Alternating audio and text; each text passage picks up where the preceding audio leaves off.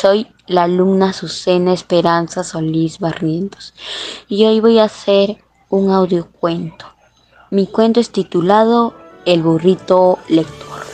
Era así una vez un lindo burrito llamado Martín, que estando en segundo grado de primaria leyó todos los libros de cuento. Leyó una vez, dos veces, hasta tres veces, pero no comprendió nada.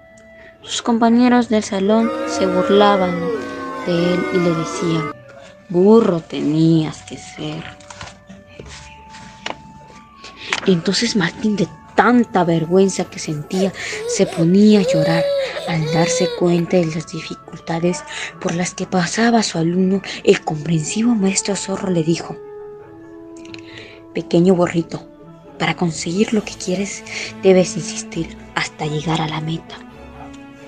Entonces, con entusiasmo y motivación, Martín se puso a leer.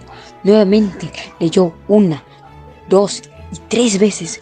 Al final de sus lecturas comprendió todo. Además obtuvo 20 de nota en el examen de comprensión lectora. Sin embargo, Martín no se conformó con lo que había leído y quiso aprender muchas cosas nuevas. Así Tiempo después aprendió a sumar, restar y multiplicar y a dividir. También llevó a escribir su propio cuento. Ahora ya nadie se reía de él. Al contrario, todos en la escuela eran sus amigos.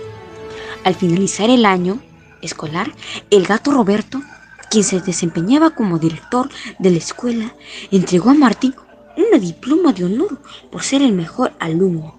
Hijo mío, estoy muy orgulloso de ti, dijo su padre. Serás un gran triunfador, mi burrito querido, dijo la madre de Martín. El burrito se sintió tan feliz que se puso a cantar y a bailar solito.